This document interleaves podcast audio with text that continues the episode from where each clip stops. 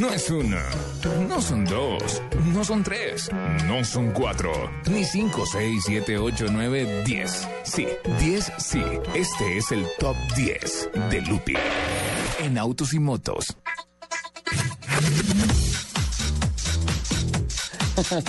11 de la mañana, Se perdieron el 37 eh. minutos. Repítelo, por favor. Eh, Llegó la hora de Lupi con el top 10. ¿Qué tenemos de top 10 el día de hoy? bueno, eh, los fabricantes de carros, ¿no? Sí. Eh, como siempre están en el desafío de estar desarrollando carros nuevos, nuevas versiones, nuevos diseños, pero siempre va a haber un pedacito en el que la embarran, por Sí. algún detalle. Sí. ¿Sí? Pero entonces su real trabajo consiste en de ese error aprender y mejorarlo y resurgir, Corregir. corregirlo. Entonces, hoy, Rectificar es de sabios. hoy yo le tengo las 10 mejores versiones de los peores carros. Perfecto. La décima. En el décimo lugar está el Ford Mondeo ST220. El Ford Mondeo. Fue Sí, una señor. versión mejorada. Fue una versión mejorada, eh, se distinguió eh, de su antecesor porque salió con un look mucho más agresivo y mucho más deportivo sin perder la elegancia y estilo de Ford.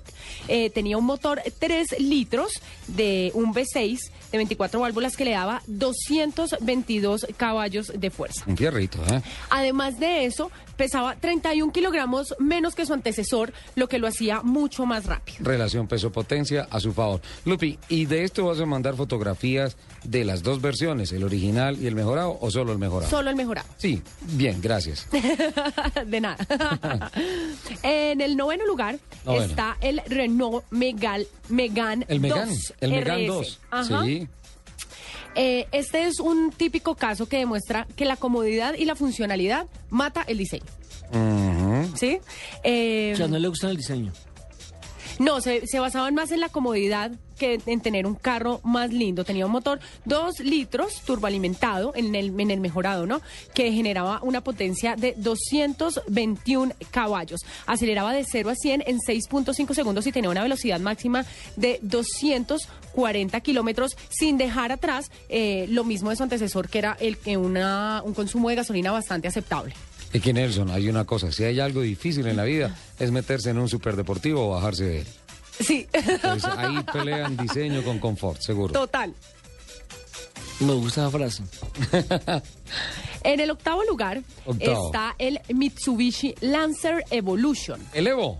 Sí, señor. ¿Desde qué plataforma? ¿El primero? Desde el sí, primero. claro, claro. Ajá. Uy, el primero fue uno cuadrado feísimo. Sí, Eso le iba a decir, que era feísimo. cuadradito, Entonces ahí fósforos. lo, lo empezaron a mejorar y el, y el mejorado eh, fue el deportivo más utilizado para correr los rallies, lo cual, lo cual lo llevó a mejorar toda su línea y a ser mucho más exitoso en el mercado. Uy, sí, después el, el 4, 5, 6, 7, 8, Se 9, volvieron 10. una Sí, claro. Uy, el sí. Evo eh, se creó en el 93 y estaba destinado únicamente para estar en el mercado japonés, pero dado a que compitió mucho en los rallies, la alta demanda de importación llevó el Evolution a traspasar fronteras. Primero pasó en el Reino Unido, luego pasó por varios países de Europa hasta llegar a Estados Unidos. Qué bien. El séptimo.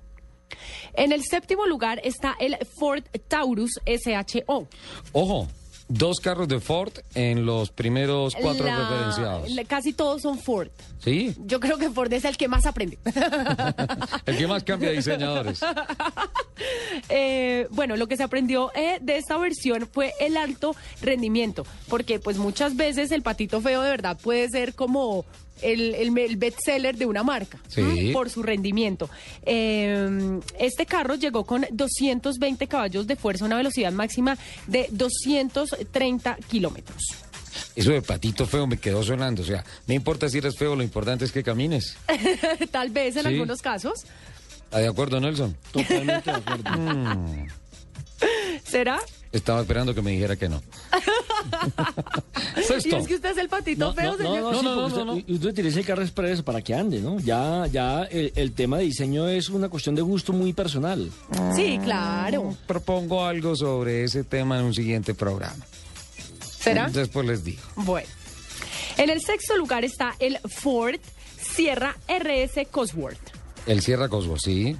Sí, señor. Eh, este era un sedán deportivo con tracción trasera y suspensión en las cuatro ruedas independientes. Sí. Contó con un motor longitudinal de cuatro cilindros, cilindros en línea de 1993 centímetros cúbicos.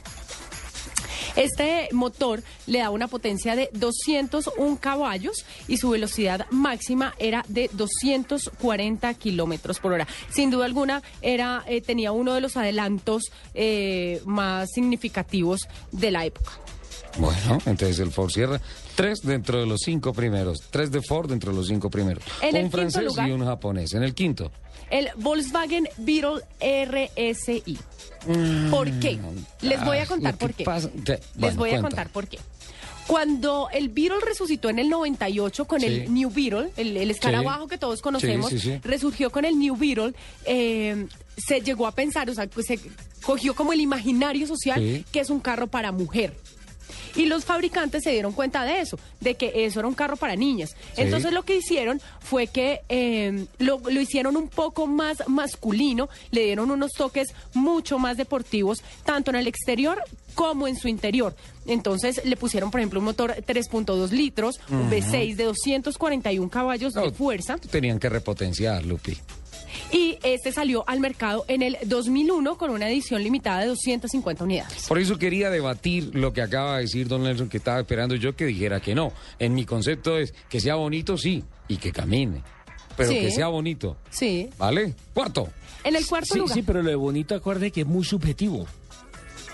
De pronto el carro que a mí me guste, Claro. a, a, a Lupi no le gusta, ¿me entiende? El es que- diseño. es que la belleza es subjetiva, es Claro, como en total. todo. Te- yo creo que eso aplica para los carros, para las personas, Para para, la forma todo. de vestir, para Cuarto. todo. ya, Nelson, quieto con No, mi no, pinta. no, es en serio. Cuarto. En el cuarto lugar está la Dodge Caravan Turbo. Ay, ¿qué pasó? Bueno, ¿La la- caravana primera fue fea? No. No, lo que pasa es que no tuvo mucho éxito porque la, la, la nombraban como una cafetera escolar. Era, era pues, es muy grande, Sí. tenía una puerta corrediza para las, para los- las personas Sí. que iban en la parte de atrás. Entonces, digamos que no era muy efectiva.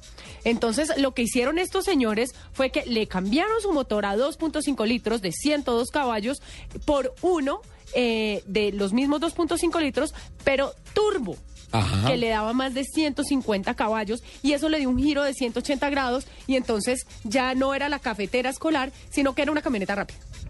Mm, bueno, interesante. Tercero. En el tercer lugar está el Mercedes-Benz 190E y yo no lo Uy, podía ese, creer. ese es el largo y grandote. Porque a mí ese mira, carro me fascina. Pero mira, en África vi muchos 190E taxi.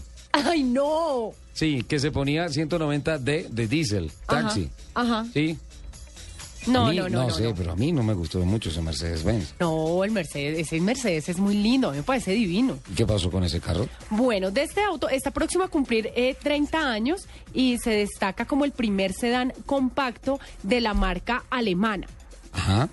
Eh, lo que vino a mejorarse, eh, bueno, era un carro muy pesado, muy brusco, entonces lo que vino a mejorarse fueron que le mejoraron las suspensiones, Ah, las pusieron eso sí. independientes. eh, Y era muy comelón de gasolina, por. Exacto. Eh, le cambiaron su motor para hacerlo un poco más eh, amigable con el consumo. Y sabe que esas pusi- farolas grandes cuadradas al frente se No. volvían opacas muy rápido. Bueno, le, le hicieron muchos cambios, Sí. tanto externos como internos, y eso lo llevó como a, a sacar un poquito a flote de, de lo que se estaba hundiendo. salvaron. Claro que sí, llegó a tener 183 caballos con una velocidad máxima de 230 kilómetros por hora. Bien, perfecto. Subcampeón. El subcampeón, el Saab 99 Turbo. El 99 Turbo no. ¿Qué pasó? ¿Por qué no? Porque es muy bonito desde siempre. Sí es bonito, pero no era tan efectivo. Eh, no era un carro muy potente y bueno, tuvo eh, a finales de los 70 no tuvo mucho éxito, pero entonces a los principios de los 80 eh, sus creadores tuvieron eh, pues como la idea brillante y es que eh, le mejoraron su potencia, Sí. entonces eh, cada vez que como que el dueño pisaba el acelerador ya podía sentir de verdad que estaba en un carro deportivo Por eso la T de Turbo. Tenía, eh, le mejoraron su motor de 2 litros Sí. turbo que generaba 145 caballos. Qué bien. Y el campeón de los que fueron repotenciados, rediseñados, relanzados. El Buick Grand National GNX. Ese sí me No lo conozco. ¿Cuál es? Bueno, este carro... ¿Ese es de eh, no, Nelson. este carro... eh, ¿El Grand National GX? Sí, No, corría, en la, corría en la NASCAR, fue un carro que se destacó mucho en NASCAR y cuando pasó a estar en las calles, pues digamos que no tuvo tanto éxito porque el que corría en NASCAR era negro, se veía rudo. Sí. Cuando lo sacaron a la calle, entonces lo, lo- lo combinaron como con, con- con color gris, vino tinto, entonces le No le quitaron mucha credibilidad. Entonces lo que hicieron fue que en el año 87 este carro pasó a tener una versión limitada del mismo que corría en, en NASCAR. Y Qué eso bien. lo hizo ya resurgir. El reflejo de lo que uno tiene en el garaje que lo quiere tener en la pista. Claro, total. Bien, Lupi, felicitaciones. Muchas gracias. Estuvo interesantísimo esto, ¿ah?